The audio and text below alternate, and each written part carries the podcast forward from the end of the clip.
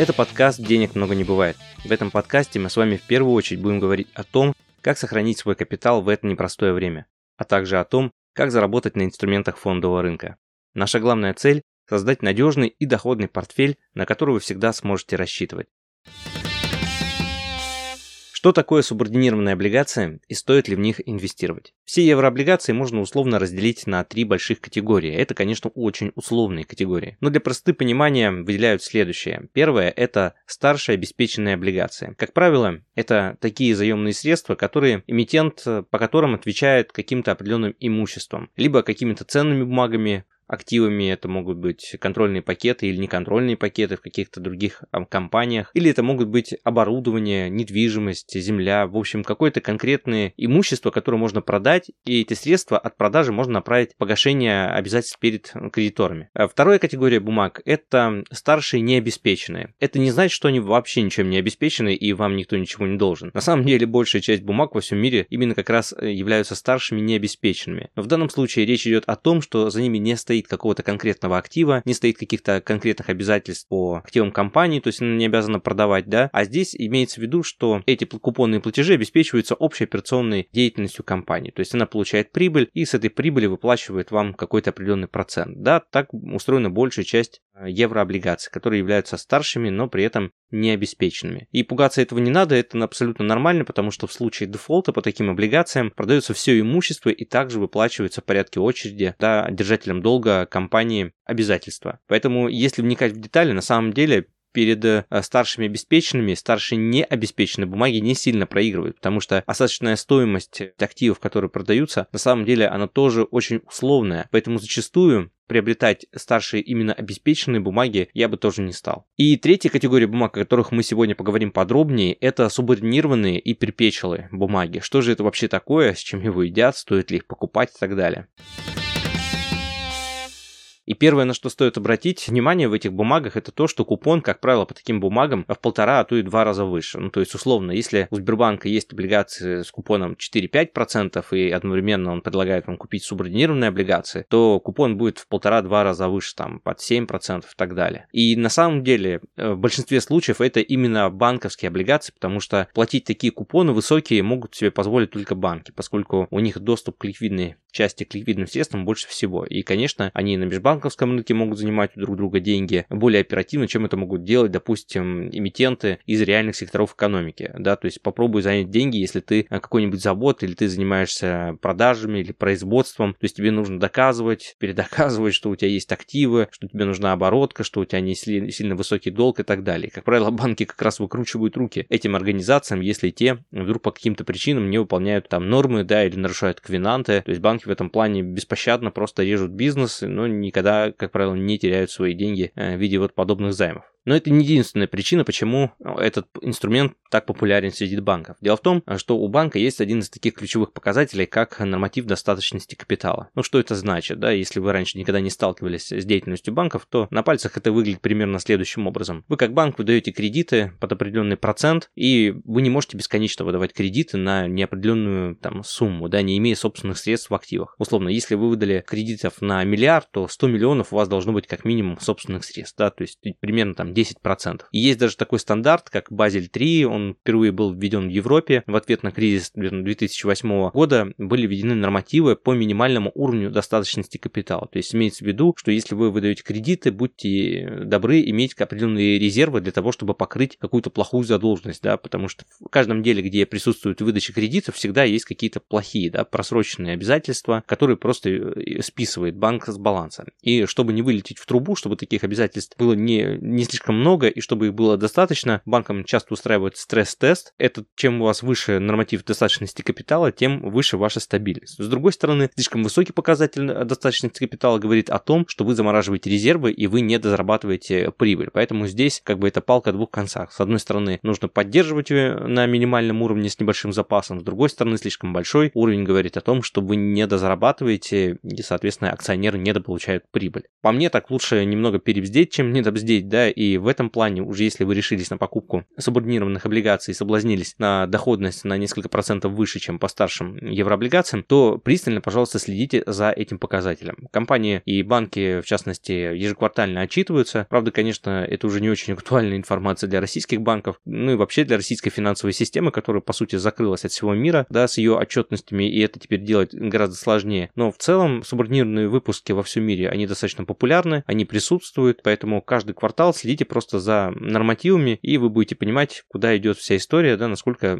там стоит сейчас покупать этот выпуск, какой у него риск и какова вероятность погашения. Потому что в худшем случае, почему банки любят эти инструменты? Да потому что если они вдруг пробивают норматив достаточности капитала, и они понимают, что их центральный банк или регулятор да, в их регионе будет проверять, то банк, который выпустил субординированную облигацию, имеющий проблемы с финансированием капитала первого уровня, он может просто списать эти облигации к себе в капитал первого уровня. То есть, по сути, простить всем, всем, что должен. И будет абсолютно прав. Это не будет считаться каким-то нарушением, это не будет считаться там дефолтом самой организации. Инвесторы, да, действительно могут потерять деньги, но при этом банк ведет абсолютно честную политику. Он говорит, я готов предложить купон в два раза выше, но если вы готовы взять на себя риск, что если вдруг у меня будет проблема с достаточностью капитала, я вдруг, не знаю, выдам кредиты такие необоснованные, которые не смогу вернуть, то я компенсирую эту дуру в бюджете за ваш счет. И, в общем-то, инвесторы соглашаются на это. Причем интересно, по моей практике, по моим таким субъективным наблюдениям, наибольшее количество покупок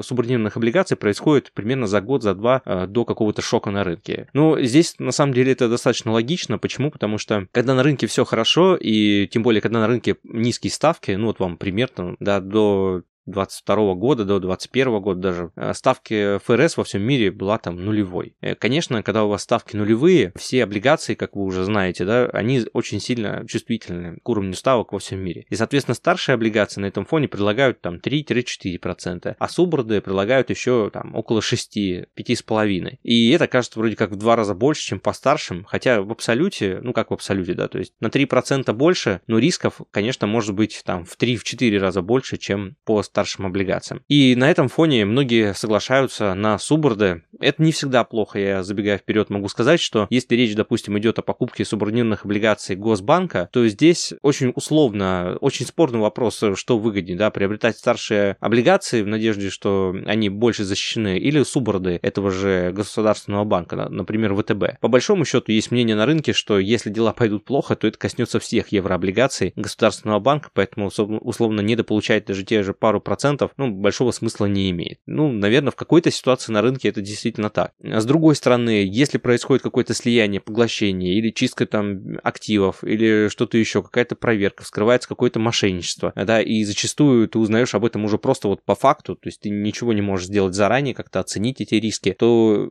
и вполне вероятно, эти проблемы могут решить как раз задержатели такого субординированного долга. И поэтому здесь покупать такие банды в надежде на то, что заплатят дополнительных пару процентов, но брать на себя действительно такие серьезные дополнительные риски, тоже не всегда уместно. Плюс нужно читать проспекты эмиссии, потому что в каждом проспекте эмиссии банки закладывают собственные условия. Допустим, вот ВТБ, да, потому что он является государственным банком, он понимает, что его репутационная составляющая в доходности имеет ну, большой вес. Поэтому условия невыплаты, там, допустим, купонов, которые заложены как одно из условий да, возможных развития ситуации, может наступить гораздо раньше, чем у банка начнутся проблемы с капиталом. Я имею в виду ковенанту, который позволяет банку официально не платить купоны. Правда, он в этом случае не может выплачивать и прибыль, не может выплачивать дивиденды, но нужно понимать, что когда вы покупаете подобного рода облигации, выпуски, да, вы соглашаетесь на вот какое-то ущемление, да, или на какие-то перебои, в том числе с, с выплатами купонов. Справедливости ради, вот даже события 22 года, тотальные санкции блокировки, несмотря на там, запрет э, выплат э, долларовых бумаг по нашим российским э, субординированным облигациям,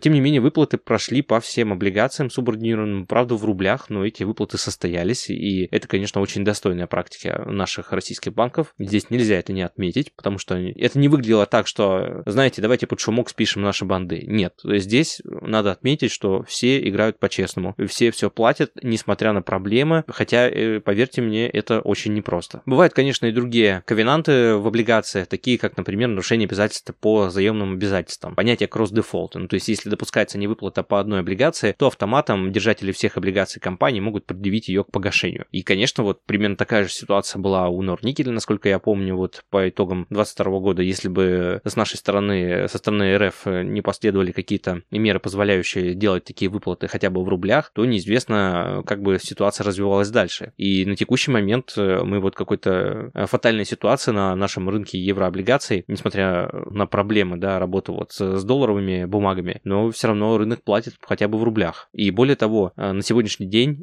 те бумаги, которые хранятся в НРД, да, вот на середину 2022 года мы можем их приобретать, правда, за рубли, но тем не менее с привязкой к курсу доллара, то есть, по сути, покупаем валютные бумаги эмитентов, но через расчеты в рублях и через э, систему хранения НРД, которая не завязана уже на Евроклир, да, и международных контрагентов, благодаря которым и возникли все основные сложности работы а, с долларовыми бумагами.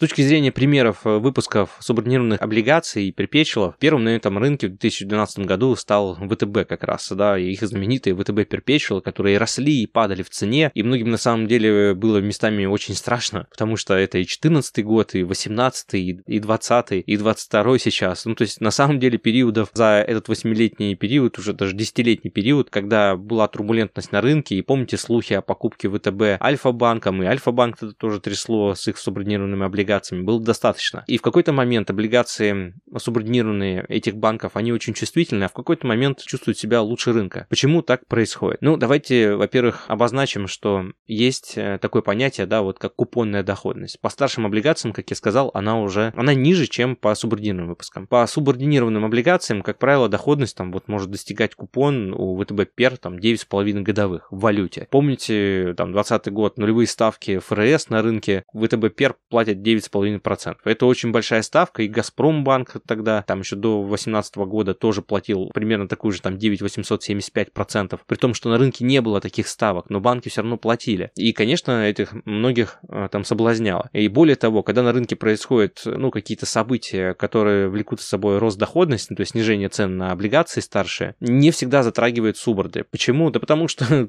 такой купон платится, что, в принципе, им все равно, что происходит. То есть, если нет угрозы кредитному качеству, нет угрозы списания долга, то такие облигации могут держаться в ценах достаточно стабильно. Ну, логика здесь тоже достаточно простая. Если инвесторы купили, сидят, получают себе купонную доходность. Конечно, этого не сказать про национальных инвесторов. То есть, под риском санкций, выхода из России, многие фонды начали сбрасывать российские активы, и тут, конечно, ты никуда не денешься. Будешь наблюдать, как цена падает. Но для локального российского инвестора, покупая такую бумагу, зная даже, что она падает в цене, ну, по большому счету, надо просто набраться терпения, там, выключить, включить себе личный кабинет, не обращать внимания, поскольку вот даже события 22 года показали, что даже несмотря на сложности с расчетами в валюте, э, были произведены расчеты в рублях, и инвесторы до сих пор получают по ним выплаты. И такая же история примерно была с облигациями Газпромбанка. Я помню, когда они предлагали рынку там 9,87% годовых э, купон, и уже в 2020 году их должны были гасить, или там в 22 примерно, ну, не, в 2020 году их должны были гасить, и этого не произошло. То есть э, в такие облигации, как правило, встраивается кол-оферта каждые 5 лет. То есть они вообще не могут э, выпускаться сроком меньше, чем на 5 лет, это условия выпуска. Здесь, в отличие от обычных облигаций, нету как бы требования погасить облигацию ровно через 5 лет. Есть право эмитента погасить через 5 лет. И такими отсечками каждые 5 лет они могут как бы пролонгировать выпуск этой облигации. Причем, как правило, купон привязан к какой-то ставке, ну то есть там к текущим ставкам на рынке. Понятно, что даже если вы выпускаете бессрочную облигацию, такие тоже есть на рынке, они, как правило, субординированы, но еще и бессрочные. Почему? Потому что, ну, банку удобно при, привлечь финансирование и отнести этот заем к тем параметрам, которые нужны для выполнения достаточности капитала. То есть они записывают этого в капитал второго уровня, тем самым выполняют нормативы ЦБ и учитывая тот факт, что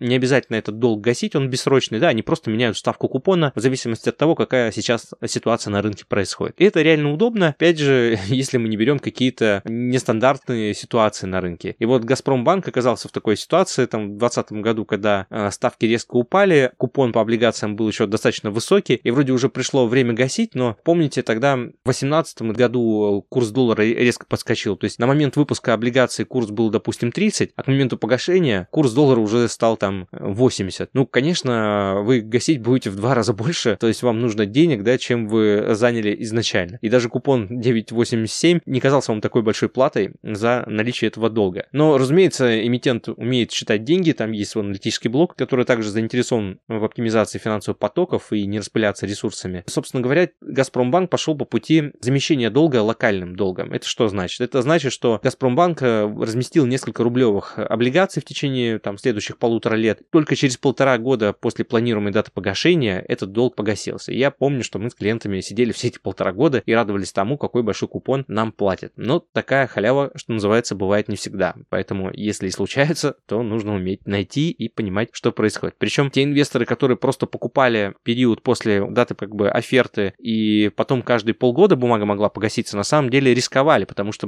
покупали бумагу выше номинала, и если бы погашение произошло, то они по большому счету остались в минусе, потому что на тот момент неизвестно было, Газпромбанк э, через полгода погасит после оферты бумагу или через полтора. Если через полтора, окей, но если через полгода, можно было уйти в минус. А те клиенты, которые купили заранее, еще до момента погашения, они примерно понимали свою доходность и точно могли рассчитать, стоит или нет. Поэтому здесь э, тоже важно просчитывать свои риски и делать осознанные как бы сделки, а не просто потому, что купон высокий. Но российский рынок знает на самом деле примерно не только хороших э, выпусков субординированных облигаций, но также и тех, которые были списаны ввиду того, что обнаружились, ну, серьезные, так сказать, брешь в балансе банков. Это очень популярный тогда Номас банк, э, ныне это Открытие банк. Помните, происходила санация, там было несколько выпусков субординированных облигаций общей стоимостью порядка 500 миллионов долларов. Причем эта история, ну, такая не очень хорошая, не очень красивая для российского рынка. Там и действия Центрального банка были на самом деле под вопросом, очень много вопросов вызывали. И более того, действия там главного акционера также вызывали много вопросов, потому что это была очень сложная структурированная сделка. Деньги от э, привлеченные под финансирование направлялись какой-то своей другой дочке, и потом в результате были выведены на офшорные счета, и в итоге образовалась брешь. В общем, очень некрасивая. К сожалению, такие истории на нашем рынке тоже есть, поэтому не нужно думать, что все субординированные облигации вот так безопасны, и это только повышенный процент. Нет. Бывает так, что действительно банки их списывают, к этому нужно быть готовым, да, либо выходить из них э, до того, как э, бумаги падают там до 20-30% номинала, и банк уже происходит там процедура санации. Примеры плохих э, субординированных облигаций на самом деле есть не только на нашем рынке. Так, в конце 2021 года прошел не незамеченным дефолт кредитной организации из Мексики Кредит Реал. В настоящее время суборды компании торгуются по цене, ну, примерно 10% номинала, и доходность там около 3000. В общем, ситуация с Кредит Реал до сих пор не решена, но инвесторы, в общем, уже смирились и понимают, что какое бы ни было там решение суда и как не будет происходить распродажа активов, им вряд ли получится что-то вернуть. Потому как приоритетность выплат по субординированным облигациям, она идет примерно такая же, как как э, владельцы акций, то есть после выплаты всех обязательств компании. Ну и, соответственно, если это микрофинансовая организация, там уровень э, портфеля и заемщиков, он достаточно большой, поэтому здесь как бы вероятность возврата будет крайне низкая, ну то есть практически нулевая. То есть по, по сути это просто убыток. Еще один пример – бессрочный выпуск компании Nobel Group, которая когда-то имела рыночную стоимость более 10 миллиардов долларов и стремилась бросить вызов такому гиганту сырьевых товаров э, Glencore. Но в 2018 году обанкротилась после огромных убытков попытках и обвинений в неправильном учете. И тут уголовное расследование на самом деле до сих пор еще продолжается, и в ближайшие пару месяцев в Сингапуре оно должно вроде как уже завершиться. Идея в том, что этот суборт с купоном 6%, выпущенный в 2014 году, ну тогда выглядел вполне неплохо, и объем был около 400 миллионов долларов. Но на данный момент по нему, конечно, уже объявлен дефолт, и в то время бумага казалась э, привлекательной, но чем дальше шло время, тем больше ухудшался баланс, и там компания пыталась это скрыть, естественно. Но в разрезе бессрочных бумаг – это очередной убыток. А другие бумаги, которые также относятся к разряду субординированных э, или перепечелых, это еще бумаги с такой опцией, как конвертации в акции. Вы, наверное, слышали, вот полтора-два года назад Яндекс разместил такие облигации, которые предлагали купон там 1,25% в валюте. Ну, конечно, это был очень смешной купон, но вопрос был в том, а кто и зачем их приобретает тогда, если ставка такая низкая. Но на самом деле в этом есть определенная логика, потому что такие облигации дают право держателям обменять облигации на акции с определенным дисконтом, скажем, там по 40 или 50 процентов от их фактической стоимости, там при превышении определенного порога. То есть, по сути, в определенный момент вы можете стать акционером и купить акции дешевле, чем есть они на рынке. Ну, это неплохой вариант, тем более, что акции ведь могут и не вырасти в цене, э, но тогда вы будете хотя бы немного получать по своим облигациям. То есть, это тоже вполне себе достойная интересная сделка, а для компании таким образом это относительно дешевый способ привлечь финансирование. Да, в моменте деньги нужны, но акции еще не стоят стоят того уровня, который хотелось бы, э, поэтому они не могут обеспечить дополнительную эмиссию и в том объеме, который нужно. Поэтому это тоже, в общем-то, является неплохим выходом. Поэтому такие нюансы тоже есть. Более того, если мы возьмем иностранные перпечелы, там, или субординированные облигации, то если наши облигации, наши эмитенты, как правило, используют опцию списания их э, в капитал первого уровня, то большинство иностранных эмитентов, тот же самый Deutsche Bank, у которых есть перпечелы, они предпочитают опцию конвертации в акции. Ну, если вы знаете ситуацию с Deutsche Bank, то там акции давно упали и находится вообще, эта компания находится в ситуации, когда они все до сих пор пытаются выйти из кризиса, распродать свои активы. Там есть определенные успехи, но не сказать, чтобы ситуация как-то кардинально изменилась. Вообще это очень тяжелый, токсичный банк, и там перпечелы их, наверное, стоит тоже воздержаться приобретать. Но это как бы отдельная тема. Идея в том, что есть такая опция конвертации, на которую тоже стоит обращать внимание. Э, если у банка проблемы, вот как в случае с Deutsche Bank, они могут принудительно конвертировать, и вы станете из бондхолдера акционером. И не всегда э, можете этому быть рады. Ну, в завершении этого выпуска хотелось бы еще также сказать, что не всегда небольшие компании там должны вызывать у вас настороженность или там повышенное внимание. Вот, например, компанию Тиньков, да, многие знают, но многие не доверяют из относительного небольшого размера клиентской базы, количества пассивов и так далее. Более того, сам Олег Тиньков, да, личность достаточно эпатажная и постоянно с ним связаны какие-то скандалы. Ну и сейчас, как вы знаете, да, Тиньков поменял акционера главного, фактически уже у них один собственник вместе с Росбанком. Принадлежит это все структуре Владимира Потанина. Но, тем не менее, если покопаться в самой структуре банка и в тех ковенантах, которые заложены в субординированном э, выпуске Тиньков э, банка, то я считаю, это один из, один из самых таких крепких выпусков э, субординированных облигаций на российском рынке. Маржинальность очень высокая, все критерии в порядке. На самом деле, даже когда они занимали денег, не очень было понятно, а зачем им еще, если у них и так все хорошо. Но их тогда преследовало желание расти, когда они размещали впервые этот долг, и, в общем-то, история показала, что они могут это делать, они растут быстро и сильно, и несмотря даже на все проблемы, остаются, ну, наверное, лидером э, среди технологических банков на российском рынке. Да, я думаю, вообще во всем мире можно по пальцам перечесть э, банки или там финансовые организации, которые, ну, в финансовом плане и в плане технологичности так продвинуты. Поэтому с точки зрения ковенант, с точки зрения качества, да, банк молодой, именно поэтому он предлагал высокую ставку, но с точки зрения обеспечения вопросов на текущий момент у меня не возникает. Если отвечать на вопрос, э, стоит ли приобретать субординированные облигации или перпечелы, э, если коротко, стоит. Э, если добавлять сюда нюансов, то Конечно, стоит обращать внимание в первую очередь на качество эмитента, которого вы приобретаете. Смотреть, есть ли у него другие выпуски, какие ставки они предлагают, что у него с нормативами. Да, это вообще ключевые параметры для этих выпусков. Нужно смотреть на структуру кредитного портфеля. Растет ли кредитные просрочки.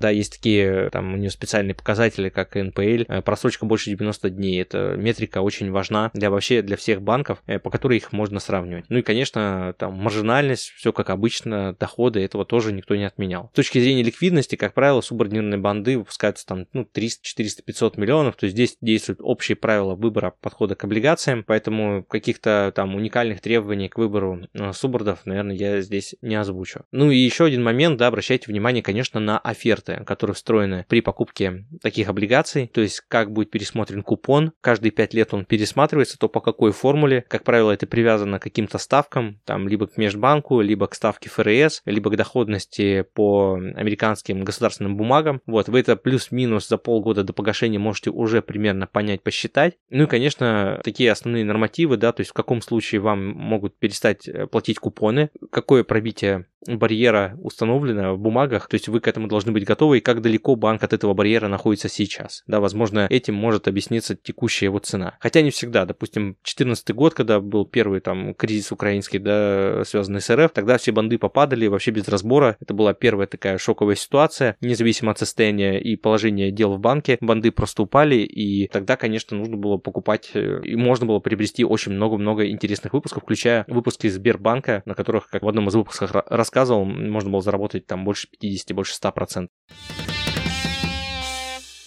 С вами был Константин Балабушка, официальный инвестиционный советник из реестра ЦБРФ, основатель агентства финансовых консультантов по еврооблигациям SkyBond.